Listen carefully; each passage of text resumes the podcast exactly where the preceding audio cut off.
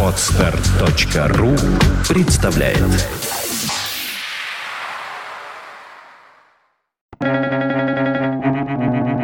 Свободное радио Компьюлента Дверь в бесконечность прямо сейчас находится где-то в вашей комнате. Джина Рока.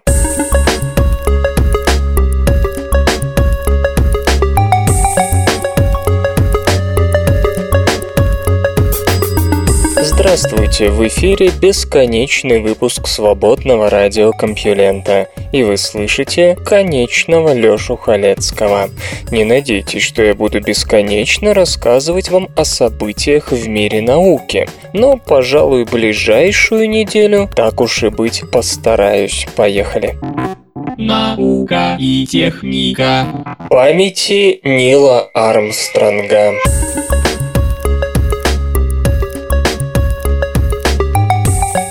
16 июля 1969 года в 9 часов 32 минуты по местному времени 2900-тонная ракета «Сатурн-5» стартовала с площадки космического центра имени Кеннеди во Флориде с командным модулем «Колумбия» и мечтами целого поколения на борту.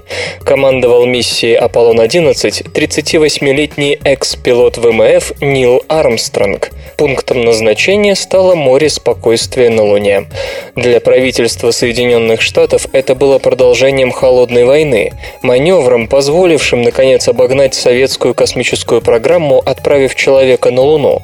Но завороженные зрители всего свободного мира видели в этом еще один шаг на пути человечества к новым открытиям и новым технологиям. Огромная ракета вывела Колумбию, в которой также находились Баз Олдрин и Майкл Коллинз, на орбиту, а затем третья и последняя разгонная ступень, отделившись, направила корабль к Луне. Три дня спустя путешественники оказались на месте, и 20 июля Армстронг и Олдрин начали снижение на посадочном модуле «Орел». На глазах многомиллионной телеаудитории система компьютерной навигации дважды ошиблась, и дважды прозвучал сигнал тревоги.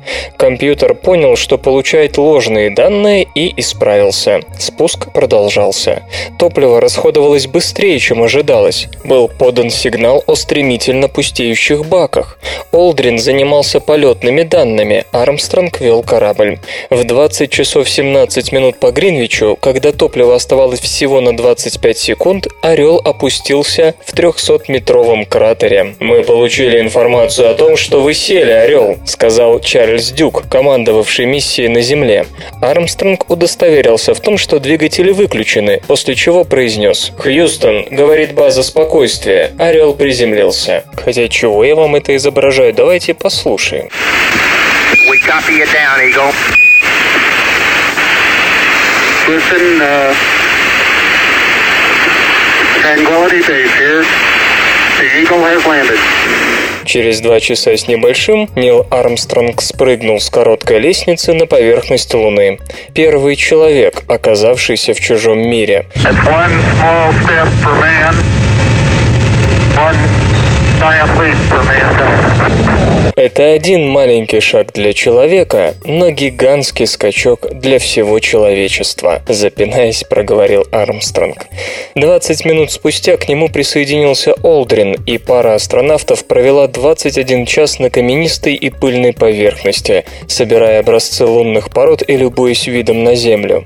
Путешествие домой было не менее сложным, ведь Орлу предстояло стартовать самостоятельно, прежде чем воссоединиться с Колумбией и Коллинзом. 24 июля спускаемый модуль упал в Тихий океан. Астронавты вернулись национальными героями. На Луне остался звездно-полосатый флаг. Призыв Джона Кеннеди был выполнен. Советский Союз первым вывел на орбиту искусственный спутник Земли и первым отправил человека в космос. Сконцентрировавшись на ядерном противостоянии с коммунистической державой, США никак не могли найти в себе силы заняться космической программой. Но в 1961 году Кеннеди заявил, Я считаю, что наша страна должна посвятить себя достижению цели в течение 10 лет высадить человека на Луне и благополучно вернуть его на Землю. НАСА получила 25 миллиардов долларов, а в сегодняшних ценах это примерно 115 миллиардов, и около 500 миллионов телезрителей стали свидетелями триумфа. В 1970-м советский академик Андрей Сахаров написал в открытом письме руководителям СССР, что полет на Луну доказывает превосходство демократии. С тех пор Аполлоны еще шесть раз летали на Луну, и еще 12 человек прошлись по поверхности спутника Земли, о котором люди грезили с незапамятных времен. В 1972 программа была свернута, и за 40 лет, прошедших с тех пор на Луне, не появилось ни одного нового человеческого следа. Это еще одно свидетельство тому, что полет человека на Луну преследовал прежде всего политические цели, а сопутствовавшие ему технические достижения и научные открытия не соответствовали затраченным усилиям и средствам.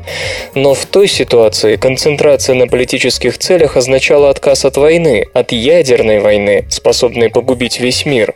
Великий Нил Армстронг, скончавшийся позавчера, 25 августа, в возрасте 82 лет, прекрасно понимал это, судя по его редким публичным выступлениям.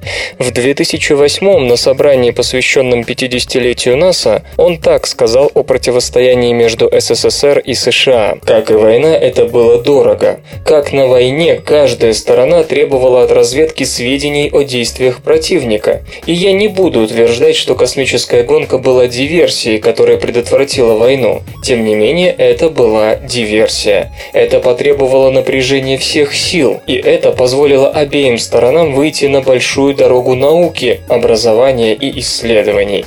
В конце концов, это обеспечило механизм для сотрудничества между противниками и другими странами. Это потребовало колоссальных инвестиций с каждой стороны. И я утверждаю, что одна из самых важных задач правительства – вдохновлять и мотивировать своих граждан, и особенно молодых граждан, любить, учиться, участвовать и вносить вклад в социальный прогресс. Пояс Ван Аллена может быть и у нейтронных звезд.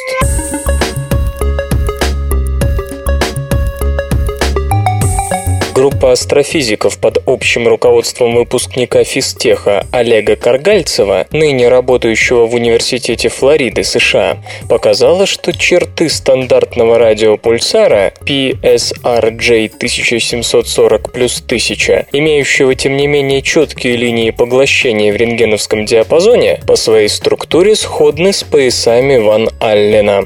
Нейтронная звезда, которой является пульсар, явление во многом необычное – при массе больше Солнца, диаметром она меньше. Меньше даже не Солнца, а, к примеру, старинной, но не такой уж великой Тулы. 98% известных нейтронных звезд – суть вращающиеся пульсары, которым свойственны сверхмощные магнитные поля. Излучение от нейтронной звезды обычно исходит в нестандартном диапазоне, потому что ее поверхность имеет температуру от сотен тысяч до миллионов кельвинов, что в 10-100 раз выше, чем у нормальных звезд, а вот наличие у них спектральных линий поглощения свойственно лишь экзотическим экземплярам. PSRJ 1740 плюс 1000, однако оказалась как стандартным радиопульсаром, так и обладателем линий спектрального поглощения. Героиня новости поглощает излучение в рентгеновском диапазоне, и причин у этого не так уж много. По мнению флоридских ученых, скорее всего, излучение в столь необычном диапазоне усваивается усваивается частицами в верхних слоях магнитосферы пульсара. По всей видимости, речь идет о тороидальных структурах, окружающих нейтронную звезду и по форме сходных с поясом Ван Аллена, области магнитосферы Земли. Напомню, что здесь накапливаются и удерживаются проникшие в магнитосферу высокоэнергетичные заряженные частицы, в основном протоны на высотах около 4000 километров и электроны около 17 тысяч километров. После тщательного поиска похожие структуры удалось обнаружить еще у трех известных пульсаров. Разумеется, всем интересно, почему прежде такие пульсары не наблюдались. Один из ответов, полагают исследователи, заключается в том, что в большинстве случаев концентрация заряженных частиц в радиационном поясе нейтронных звезд недостаточно высока. Сама нейтронная звезда вряд ли выбрасывает в окружающее пространство много частиц, а соседи, способные снабдить ее газом и пылью, наличествуют у такого типа небесных тел далеко не всегда. Вот и получается, что чаще всего такие пояса Ван Аллена слишком слабы, и их просто не видно на большом удалении. Тем не менее, отмечают ученые, нечто подобное должно быть у всех нейтронных звезд, наверное. Пульсары подкорректируют атомные часы.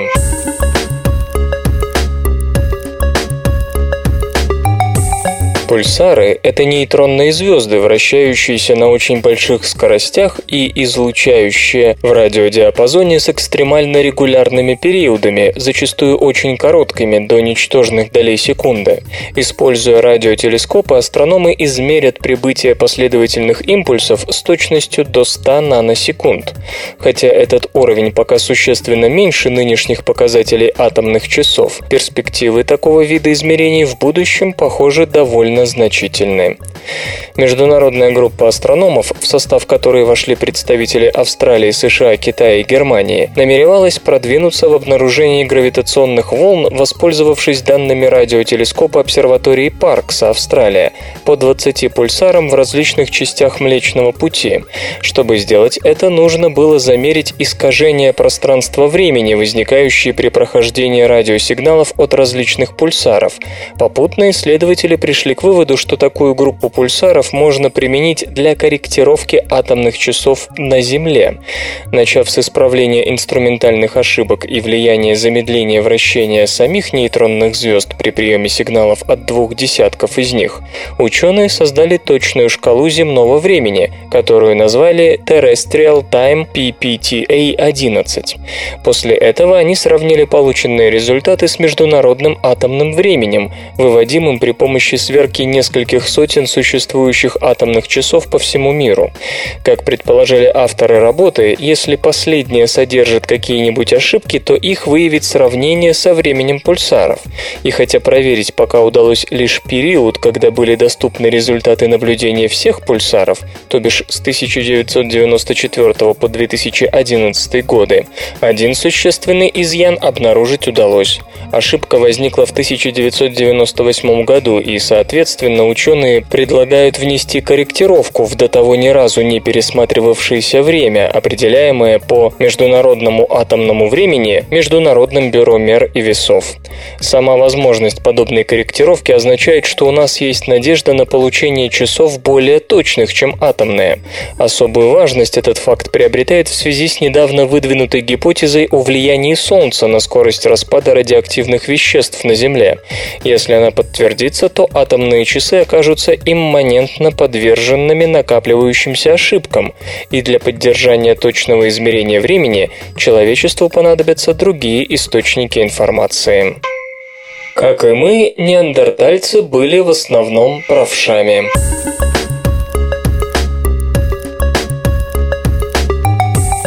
Праворуких людей значительно больше, чем левшей. На самом деле соотношение ужасное, 9 к 1. И то же самое может быть верно для неандертальцев. Исследователи подчеркивают, что преобладание праворукости намекает на способность к языку у наших вымерших кузенов. Новый анализ скелета неандертальца, скончавшегося примерно в 20 лет, подтвердил, что он правша, как и большинство наших пещерных предков. 16 из 18 европейских останков которым уделили внимание ученые. Ригурду нашли в 1957 году во Франции, неподалеку от знаменитого комплекса пещер Ласко. Ранее утверждалось, что Ригурду был праворук на основании строения мускулатуры. На этот раз международная команда исследователей пришла к тому же выводу, проведя более тщательный анализ конечностей, а также царапин на зубах неандертальца. Ригурду, как и его родичи, пользовался ртом в качестве третьей руки, что привело к существенному износу передних зубов. Дэвид Фрейер из Канзасского университета и его коллеги подчеркивают, что угол царапин способен указать, какой рукой неандерталец держал пищу, а какой резал. Так вот, отметки, указывающие на праворукость, встречаются чаще других. Следует подчеркнуть, что это уникальный образец, ибо зубы неандертальцев обычно находят отдельно от скелета. Доминирование одной из рук – признак латерализации мозга, то есть разделения функций между левым и правым полушариями, каждая из которых отвечает за противоположную сторону тела.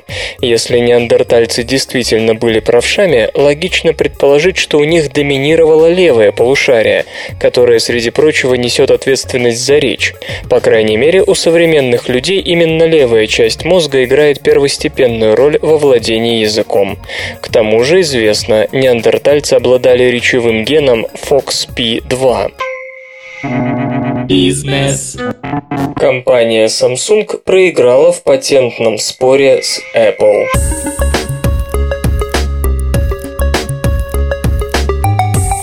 Суд присяжных города Сан-Хосе, Калифорния, США, встал на сторону Apple в громком деле против Samsung, касающемся нарушения патентов на разработки в мобильной сфере. Напомню, Apple обвиняла южнокорейского производителя в заимствовании дизайна, пользовательского интерфейса и оформлении упаковки iPad и iPhone. Ущерб оценивался в 2,5 миллиарда долларов. Samsung же утверждал, что конкурент незаконно использует интеллектуальную собственность, касающуюся беспроводной передачи данных, средств уменьшения энергопотребления и коррекции ошибок. При этом в Samsung заявляли, что Тим Кук и компания пытаются задушить конкуренцию и ограничить выбор для потребителей в попытках сохранить свою исторически чрезмерную прибыль. Так или иначе, суд присяжных решил, что в устройствах Samsung скопированы ключевые элементы iPhone и iPad. На компанию наложен штраф в миллиард пятьдесят миллионов долларов. Более того, поскольку нарушения признаны преднамеренными, Apple может требовать трехкратного возмещения убытков. В Samsung уже заявили о намерении обжаловать судебное постановление. Аналитики считают, что вердикт может привести к снижению продаж Android-устройств и отразиться на рынке смартфонов и планшетов в целом. Samsung сейчас является крупнейшим поставщиком коммуникаторов. Во втором квартале компания реализовала 50 миллионов 200 тысяч умнофонов или 32,6% от общего объема продаж. Apple занимает второе место – 26 миллионов проданных айфонов или почти 17% от общего объема. Напомню также, что суд Сеула, Южная Корея, не усмотрел за Samsung копирование дизайна продуктов Apple. При этом он решил, что компании все же нарушили патенты друг друга. Вердикт предусматривает приостановление продаж смартфонов iPhone 3GS и iPhone 4, планшетов iPad первого и второго поколения, а также более 10 устройств Samsung, включая коммуникаторы Galaxy S, Galaxy S2 и планшеты Galaxy Tab. Эти забавные ученые.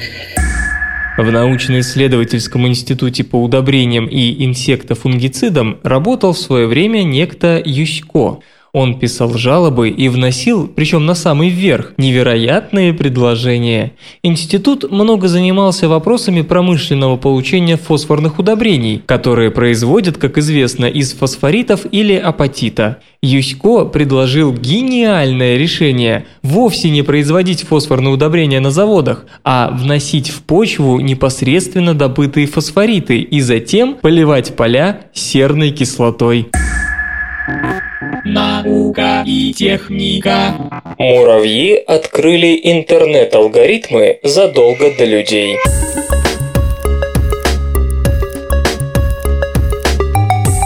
Исследователи из Стэнфордского университета обнаружили, что красный американский муравей-жнец выбирает, сколько особей следует отправить за едой во многом таким же образом, как интернет-протокол TCP узнает, сколько трафика доступно для передачи данных. Исследователи называют это антернет, от слова ант – муравей. За насекомыми наблюдала биолог Дебора Гордон, а мысль о файлах пришла в голову профессору компьютерных социальных наук по имени Баладжи Прабхакар. Transmission Control Protocol, TCP, представляет собой алгоритм, выполняющий обязанности регулировщика на перекрестках интернет-потоков.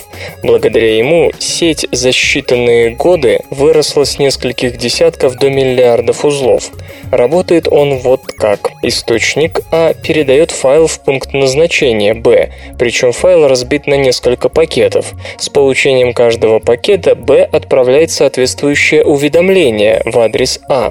Обратная связь необходима для предотвращения перегрузки. Если уведомления приходят медленнее, чем отправлялись данные, значит пропускная способность снизилась, и отправлять данные следует постепенно. В противном случае источник повышает скорость передачи.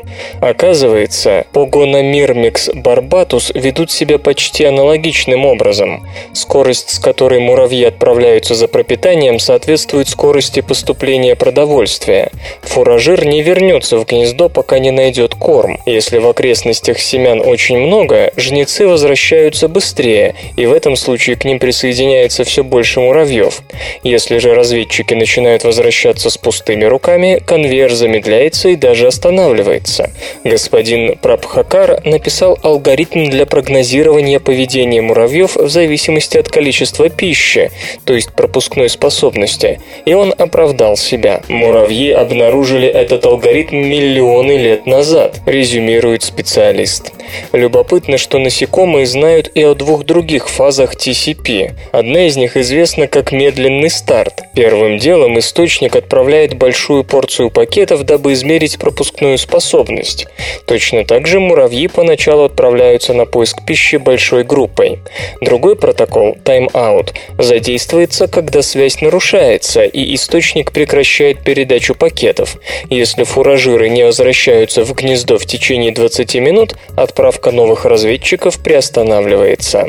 Господин Прабхакар отмечает, что это открытие относительно муравьев было сделано еще в 70-х годах, и чем черт не шутит, могло повлиять на создание интернета.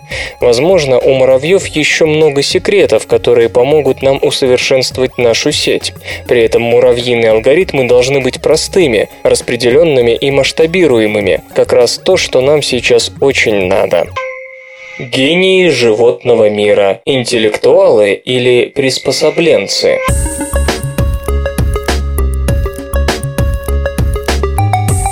Не все обезьяны одинаково умны. Среди них встречаются и гении. По крайней мере, таковой называют самку шимпанзе по имени Наташа.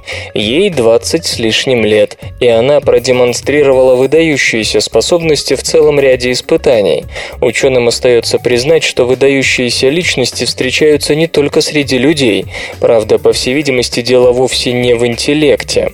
Наташа обладает прекрасным набором качеств, которые выделяли ее среди других воспитанников заповедника островов Нгамба в Уганде.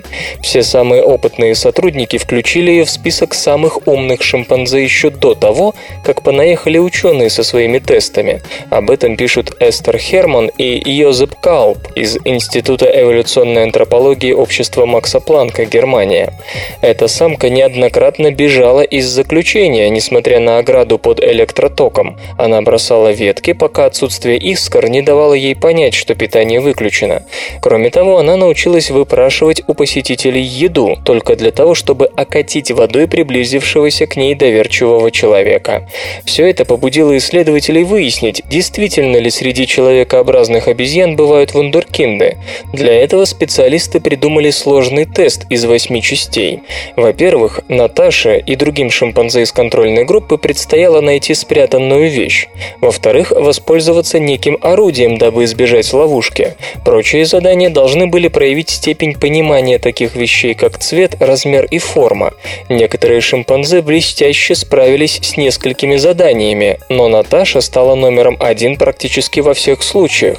Исследователи не могут позволить себе заявление в том духе, что у Наташи высокий интеллект. Скорее всего, она обладает редким сочетанием навыков, связанных с обучением, использованием инструментов, счетными способностями, а также умением делать выводы на основании рассуждений. Как говорится, нужда всему научит. Значит. Господин Калп отмечает, что есть шимпанзе, которые изготавливают орудия для охоты на термитов. Сначала надо вырвать с корнем стебель или же перегрызть его у основания. Затем с нужного конца удаляется листва, и он расщепляется зубами, превращаясь в своего рода кисть. Расщеплять можно двумя способами, либо вытягивая волокна, либо разделяя их. Лишь некоторые шимпанзе отваживаются на столь сложный процесс. Многое зависит от экологических ограничений и потребностей. Исследователи напоминают, что выдающиеся экземпляры встречаются и среди других животных. Так собаки Рико и Чейзер понимали значение сотен слов. Любопытно, что они были бордер-колли, и их владельцы утверждали, что не учили питомцев игре в «принеси». Наоборот, это собаки обучали их. Ученые все еще не могут решить, откуда берутся столь хитрые существа. Нужны дополнительные исследования, которые охватят и когнитивную, и мотивационную часть, а также нюансы темперамента. Ну а пока кажется, что готовность учиться и позитивный настрой шимпанзе, собаки и прочие животные демонстрируют специально для людей. Биотопливо из необработанной биомассы стало почти реальностью.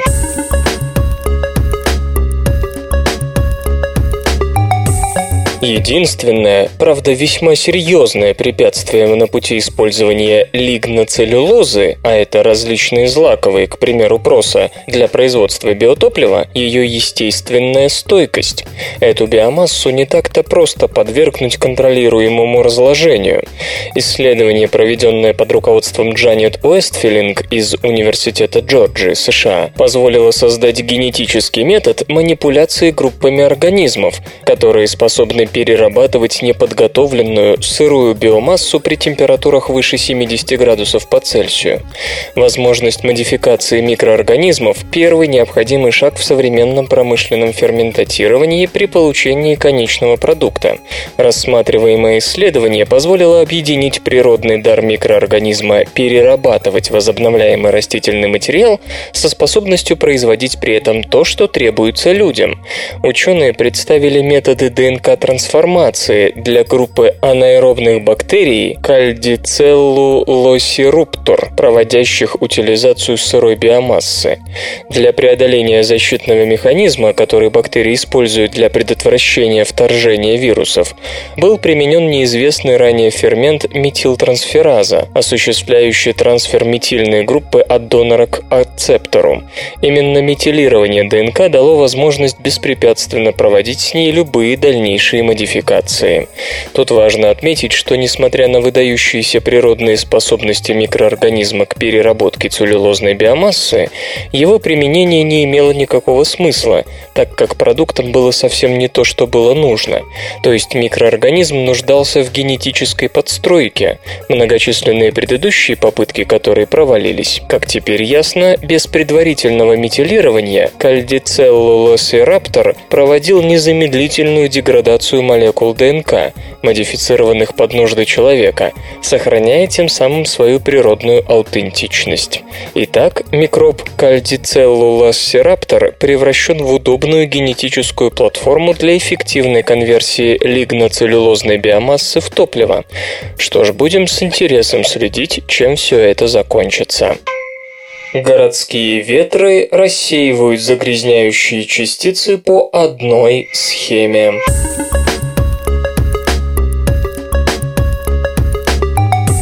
Математики пришли к выводу, что городские ветры, несущие загрязняющие частицы, дуют определенным, повторяющимся образом. Получается, с ними можно бороться. Достаточно возвести преграды в правильных местах. Пролетая через городские испарения, ветер собирает частицы из выхлопных труб автомобилей, пыль и прочие загрязнители. Формулы, описывающие динамические системы на основании механики Лагранжа, подсказали исследователям из Университета штата Аризона и города Нотр-Дам, оба США, как построить модель этого, казалось бы, случайного движения.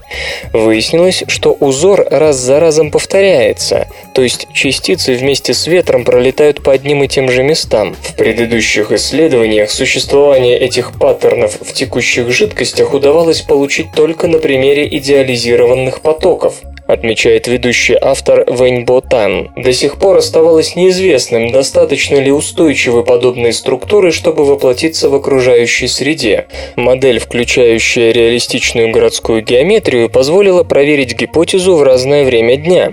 Оказалось, что крупные когерентные системы сохраняются и создают паттерны локального потока, а более слабые системы размываются из-за случайного движения.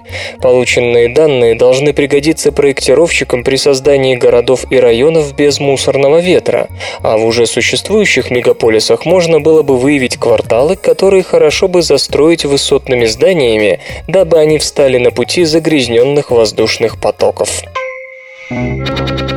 Железо и гаджеты. LG оснастит смартфон Optimus G дисплеем True HD IPS+.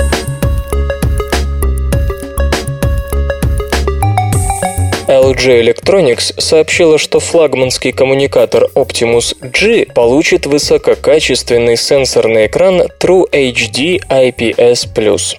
Утверждается, что его яркость достигает 470 кандела на метр квадратный. По сравнению с дисплеями AMOLED, экран True HD IPS обеспечивает более качественную картинку. Энергопотребление при отображении белого фона при этом на 70% ниже. Разрешение тач тачскрина составит 1280 на 768 пикселов. Диагональ, по предварительной информации, равна 4,7 дюйма. Сердце смартфона – процессор Qualcomm Snapdragon S4 Pro APQ 8064. Он имеет 4 вычислительных ядра и графический ускоритель Adreno 320. Процессор позволяет работать с 3D-контентом, видео высокой четкости в формате 1080p, 8-канальным профессиональным звуком и камерами с разрешением до 20 миллионов пикселов. Производственные нормы 28 нанометров. Optimus G сможет функционировать в мобильных сетях четвертого поколения LTE. Роль операционной системы, вероятнее всего, сыграет Android 4.0. Аккумулятор по заявлениям LG выдерживает до 800 циклов перезарядки против примерно 500 циклов у обычных батарей. Продажи коммуникатора в Южной Корее стартуют в сентябре, после чего он появится появится в других странах. Музычный перапынак.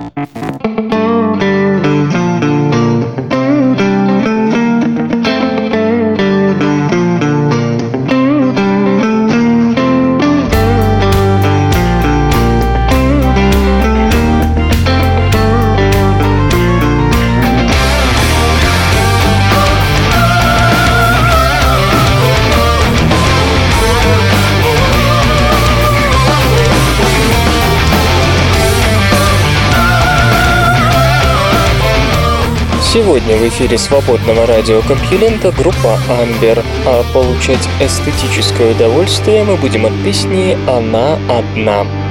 Было время звезды казались Ближе и теплее Но чем выше, тем холоднее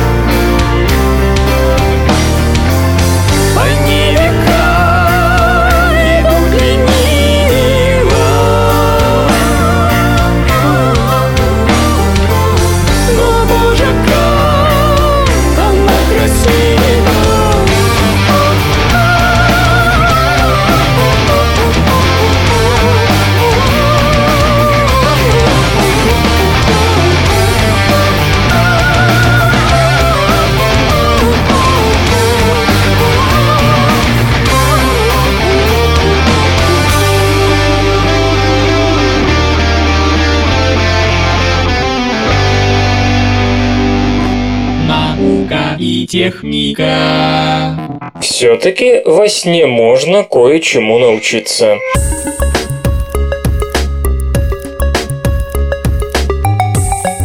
Мечта любого студента, кажется, сбывается. Анат Арзи из Института Вейцмана Израиль и ее коллеги показали, что мы способны узнавать новую информацию, мирно посапывая.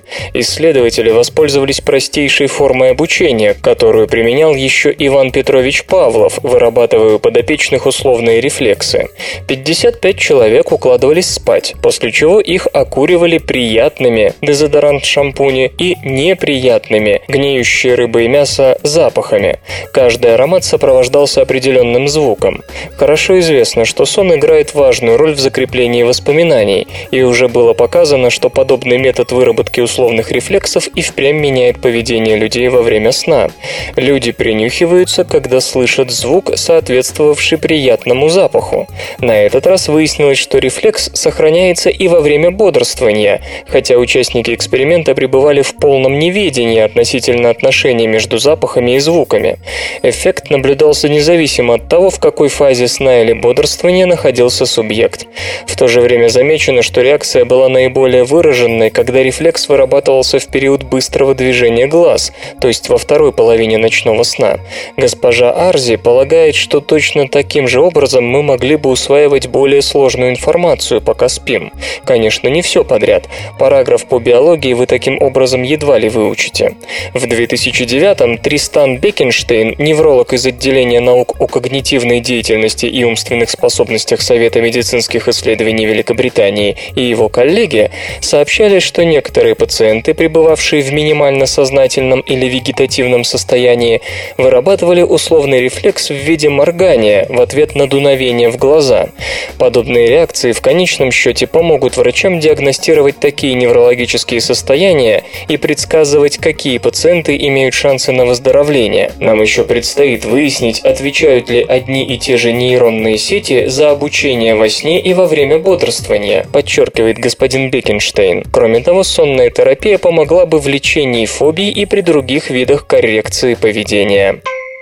Создан детектор единичных вирусных частиц.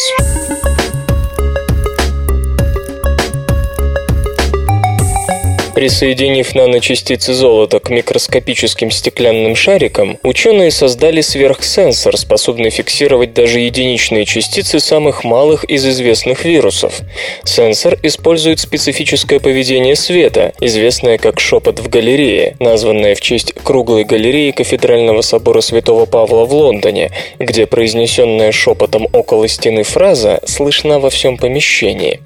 Точно так же световые волны закручиваются внутри внутри небольших стеклянных шариков, резонируя с определенной частотой.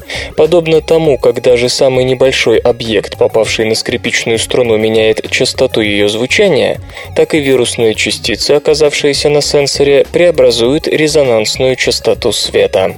Поначалу, используя лишь стеклянные шарики, специалисты из Политехнического института при Нью-Йоркском университете могли детектировать изменения частоты, производимые лишь такими небольшими вирусами, как грипп, а вот обнаружить что-то более мелкое, скажем, вирус полиомиелита, ученым не удавалось. Однако затем у них получилось увеличить чувствительность устройства почти в 70 раз, привязав к поверхности микроскопических стеклянных шариков золотые сферические наночастицы, которые позволили создать то, что авторы разработки описывают как горячие плазмонные центры, области, где световые волны сочетаются с электронами в волновом смысле, и о чудо! Гибридный сенсор не только заметил присутствие такого наилегчайшего из известных вирусов, как МС-2, но еще и позволил узнать его вес посредством определения изменения частотных характеристик света.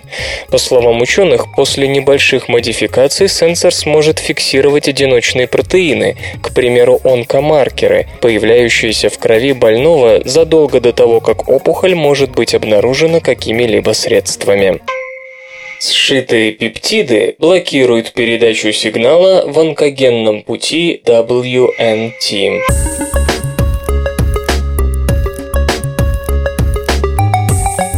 Американские ученые разработали искусственную молекулу, сшитый пептид, способный подавлять эффект сигнального пути WNT, который приводит к развитию онкологических заболеваний.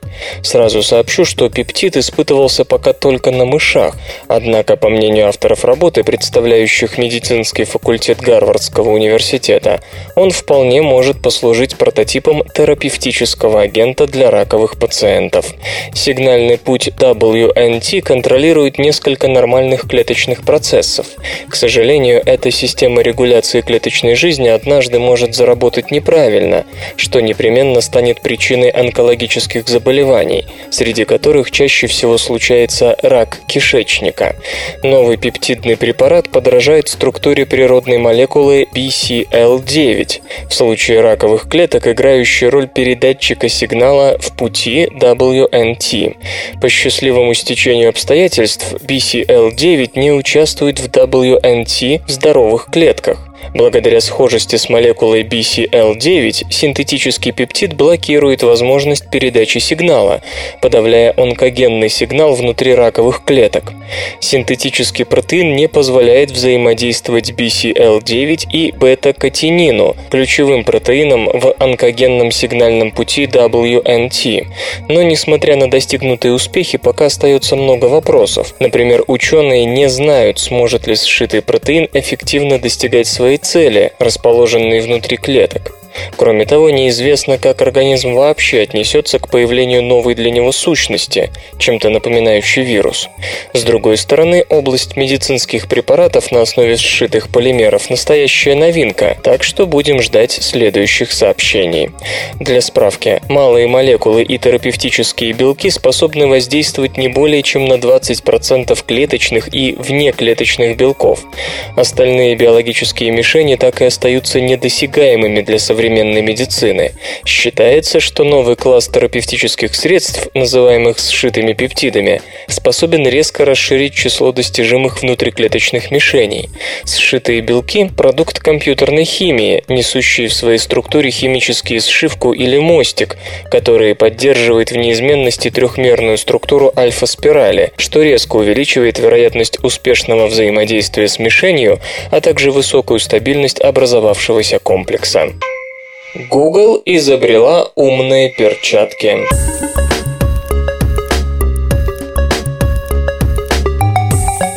Управление США по патентам и торговым маркам выдало компании Google патент номер 8-248-364 на средства взаимодействия с информацией в виртуальном пространстве при помощи рук.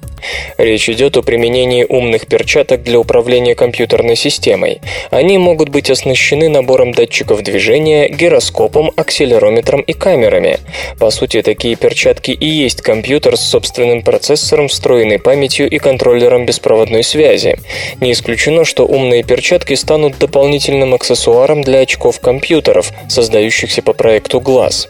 Напомню, что компания разрабатывает очки дополненной реальности, которые смогут отображать различную информацию, например, навигационные инструкции или сведения о погодных условиях, позволяя при этом видеть окружающее пространство. Устройство, как ожидается, можно будет использовать для телефонных звонков, видеосвязи, чтения сообщений, воспроизведения медиаконтента и прочего. Выход потребительской версии Glass намечен на 2014 год. Очень может быть, что тогда же компания представит и умные перчатки для управления носимым компьютером. Среди авторов изобретения упоминается Сергей Брин, один из основателей Google. Биз-биз-бизнес. Темпы роста продаж персональных компьютеров замедляются.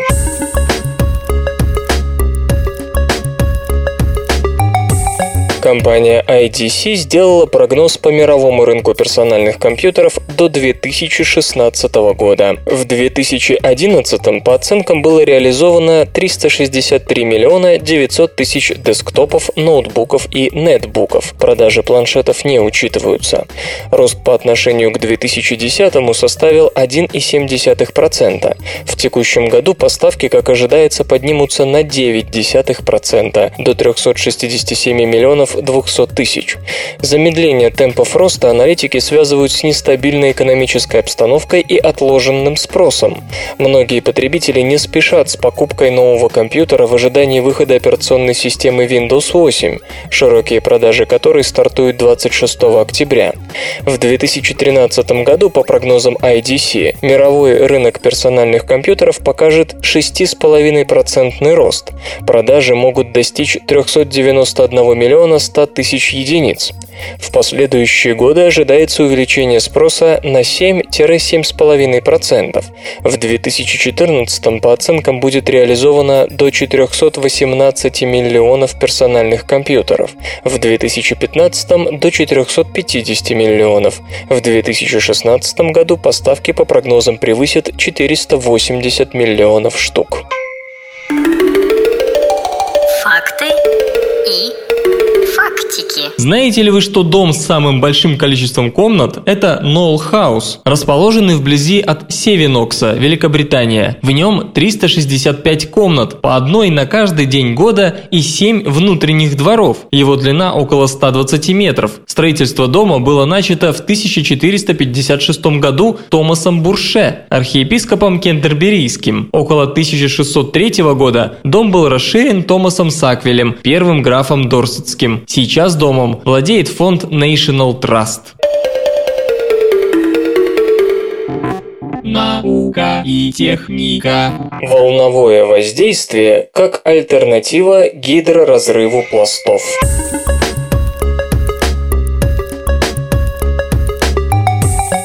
Последние десятилетия гидроразрыв пластов в газовой индустрии привел к коперниканскому повороту на крупнейшем рынке мира, создав новую газовую державу номер один, сделав ею США.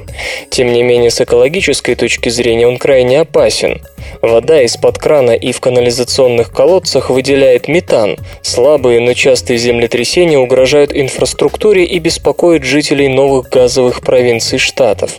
Однако возврата к временам дорогого газа здесь не хотят, и о сворачивании добычи сланцевого газа речи, разумеется, не идет. Более того, те же методы, включая горизонтальное бурение, хотят применить гораздо более грязной экологической добычи нефти. Существует ли выход из этой ситуации? Такой, который удовлетворил бы и экономику, и экологию. Канадская Wavefront Technology считает, что существует. Идея пришла к ее разработчикам после того, как они попытались разобраться в причинах того, почему нефтяные компании показывали увеличение дебита скважин сразу после землетрясений, как естественных, так и искусственных. Теоретически все должно было происходить с точностью до наоборот, ведь после землетрясения в продуктивных слоях появлялось множество разрывов, не совпадающих с общим направлением добычи, а отсюда неминуемое снижение дебетов. Но выяснилось, что авторшок, повторный сейсмический толчок меньшей интенсивности, создает в нефтеносных породах волну, сжимающую их. Такой гидродинамический удар приводит к резкому увеличению дебета скважины, в то время как основная сейсмическая волна таких последствий не имеет, поскольку создает в породе разрыв, из-за которых давление падает. Основанная на сходном механизме запатентованная компанией технология PowerWave посылает посредством предварительно закачанной жидкости импульс в скальную, песчаную или глиняную породы, окружающие месторождение нефти. Кроме воды, возможно использование углекислого газа. То, что мы делаем под землей, это просто копирование действия садового шланга, поясняет Брэд Дэвидсон, глава Wavefront Technology. У вас есть устойчивый поток жидкости, выходящий из шланга. Когда я перегибаю шланг, я запасаю энергию, а когда разгибаю шланг, получаю временное ускорение потока жидкости.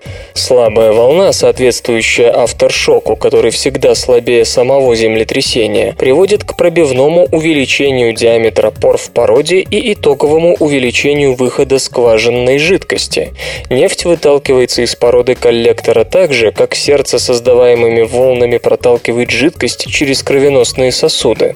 Главным преимуществом своей технологии господин Дэвидсон считает даже не ее экологичность, заявляемую им, хотя, подчеркивает он, отказ от гидроразрыва пластов сводит к нулю вероятность возникновения трещин в породе и утечек нефти или газа в прилегающие породы, а оттуда в артезианские бассейны.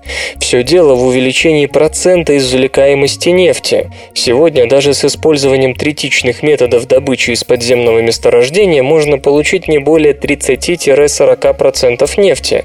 Остальные 60%, и это минимум, пока остаются неизвлекаемыми. По мнению главы Wavefront Technology, метод, применяемый его фирмой, даст дополнительные 10%, что приведет к получению с уже закрытых скважин в одних только США сотен миллиардов баррелей. На действующих месторождениях применение импульсного способа стимуляции скважины также дает прирост добычи в 2-3%. Однако потенциальные возможности здесь пока до конца не выяснены. Технология находится в процессе активного внедрения. Уже сегодня ею используют более 150 скважин в Канаде и США, однако ее экологичность оспаривается. Да, говорят критики, волновое воздействие на нефть не приводит к гидроразрыву пластов. Однако увеличение пористости затрагивает не только породу, играющую роль коллектора нефти. При искусственном авторшоке в соседних породах также отмечаются рост пористости, что создает риск перетока нефти в те же артезианские бассейны. Судя по опыту с массовым внедрением гидроразрыва пластов для добычи сланцевого газа, только устойчивая практика применения нового метода позволит сделать твердые выводы о его экологической безопасности. Похоже, существуют электромагнитные волны отрицательной частоты и фотоны отрицательной энергии.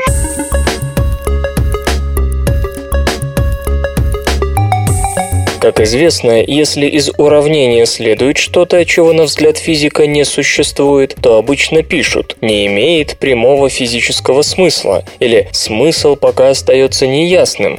Иногда, правда, через какое-то время оказывается, что смысл все-таки есть. Именно так, похоже, обстоит дело с уравнениями Максвелла, описывающими распространение света. Уравнения требуют, чтобы мы считали электромагнитное поле имеющим как положительную, нормальную, так и отрицательную частоту. При этом негативная частота должна обозначать волну, состоящую из фотонов негативной отрицательной энергии. Как к этому относились? Ну, скажем так, спокойно. Долгое время, с позапрошлого века, никто даже не думал заявлять «надо бы нам поискать фотоны отрицательной энергии». Группа исследователей под руководством Рубино из Инсумбрийского университета Италия представила работу, в которой утверждает, что с уравнениями Максвелла все все в порядке. По мнению ученых, в определенном смысле негативные частоты могут наблюдаться посредством генерирования с их помощью излучения с положительной частотой, нормального излучения. Для этого они проверили идею на распространение лазерного импульса в оптически прозрачной среде при условиях возникновения эффекта Вавилова-Черенкова. При очень мощных и коротких импульсах лазера электромагнитное излучение начало возбуждать электроны материала материала среды, и те стали излучать свет с меньшей длиной волны, чем у самого лазерного импульса, сдвинутой ближе к фиолетовой части спектра. В этом случае, если мы учтем компонент положительной частоты, то у уравнений будет четыре решения, относящиеся к световым волнам, имеющим положительную и отрицательную частоту, и волнам, путешествующим через среду в том же и в прямо противоположном направлении относительно первоначального импульса света. Два последних последних решений физики проигнорировали. Из оставшихся одно имеет положительную частоту, распространяется вместе с первоначальным импульсом и может быть усиленно. Именно это и есть нормальный случай распространения света. Последнее решение – свет отрицательной частоты, также распространяющийся совместно с первоначальным импульсом. Все полагали, что это артефакт, ведь фотонов с отрицательной энергией не бывает. Интересно, что при этом, рассматривая его как реально существующее, следует признать, что отрицательным компонентом излучения с отрицательной частотой является излучение с положительной частотой, нормальное. Таким образом, несмотря на то, что напрямую зафиксировать свет отрицательной частоты невозможно, его опосредованное влияние на усиление нормального света все же существует. И, как предположили ученые, его можно рассчитать, а расчеты подтвердить экспериментально. В конкретных условиях прозрачной среды, куда попадает лазерное лазерное излучение, кроме первого светового импульса, лазера, и второго, от возбужденных им электронов, должен наблюдаться третий импульс, нормального света, отрицательный компонент излучения с отрицательной частотой. По идее, он должен быть сдвинут еще дальше в фиолетовую часть спектра, нежели два вышеописанных. Очевидно, что если он генерируется, то в спектре излучения должен наблюдаться резкий скачок более высокой частоты. Естественно, пришлось провести эксперимент. Он, как вы уже догадались, показал, что в определенном смысле излучение с отрицательной частотой существует. Пик более высокой частоты, следовавший из теоретического существования излучения с отрицательной частотой, действительно наблюдался. Конечно, излучение с негативной частотой возникало лишь в случае существования обычного импульса света, создающего свой негатив. И тем не менее, речь идет о чем-то чрезвычайно необычном. Что такое фотон с отрицательной энергией? Возможен ли его анализ в поле классической электродинамики? Нужна ли для этого квантовая электродинамика и как физически интерпретировать свет с отрицательной частотой? Насколько влияние излучения такого рода может присутствовать в важнейших наблюдаемых астрофизических явлениях? Все эти вопросы исследователи в рамках своей краткой работы оставили без ответа, однако значимость их открытия это не снижает. В конце концов, Эйнштейн тоже до поры не знал, что из его уравнений следует нестанционарность Вселенной предложен намного более активный каталитический материал для топливных ячеек.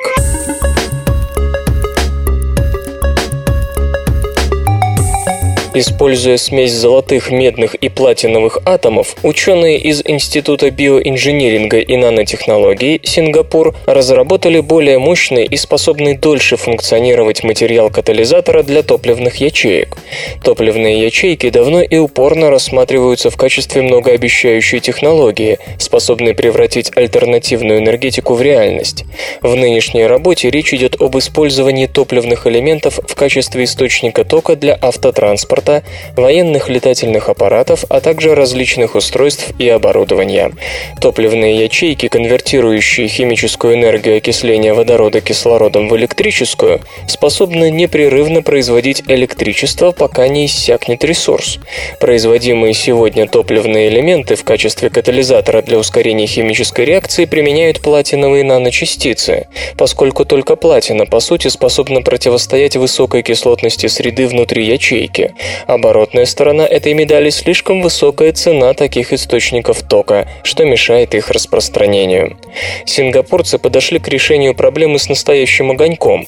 Они установили, что если заменить атомы платины внутри объема наночастицы на атомы золота и меди, сплав золота и меди, оставив платиновые атомы только в качестве наружного слоя, то каталитическая эффективность композитного материала возрастет в 5 раз по сравнению с обычным платиновым катализатором, и это, по их словам, еще не предел.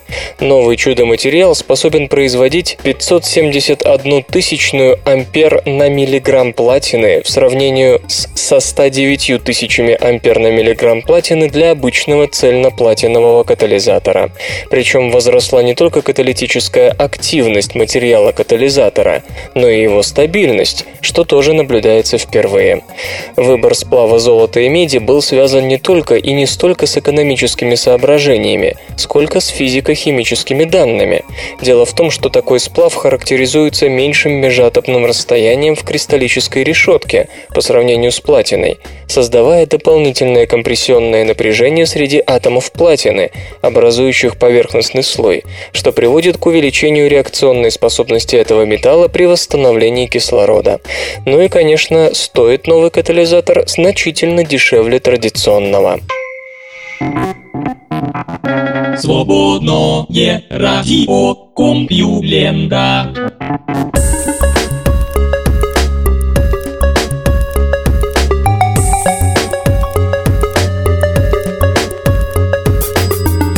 Бесконечный выпуск СРК подошел к концу. Загляните на сайт компьюлента.ру, там новостей еще больше. Ну а меня, Лешу Халецкого, вы обязательно услышите завтра. Обещаю и держите себя в руках.